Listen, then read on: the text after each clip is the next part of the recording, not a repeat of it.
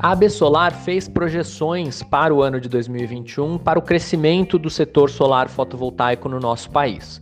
E a expectativa da entidade é de que o setor é, é, é, movimente mais de 22 bilhões de reais em investimentos, o que gerará é, 147 mil empregos e trará uma arrecadação de 6,7 bilhões de reais é, no ano de 2021 para o poder público, aqui somando todas as esferas de governo.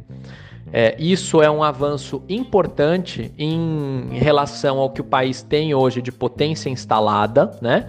Esse crescimento vai ser liderado pela geração é, é, própria de energia solar, essa geração distribuída, e pela geração centralizada, as usinas de grande porte.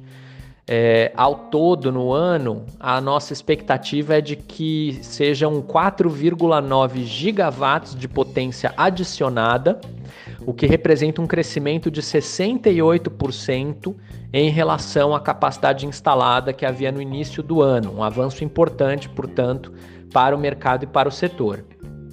É, esse crescimento da geração própria de energia solar ele não está é, desacoplado dos desafios da pandemia. Né? Então, naturalmente, esse ano nós tivemos é, ainda reflexos e impactos importantes da pandemia de Covid-19 e isso pode acabar por, por afetar essa projeção de crescimento.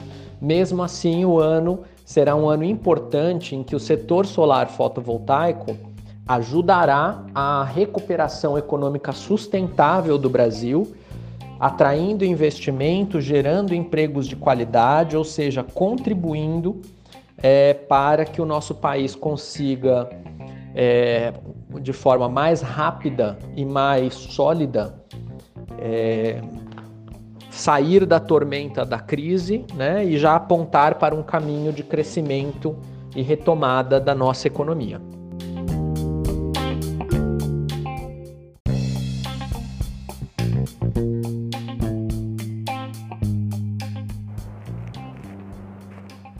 Olá, bom dia.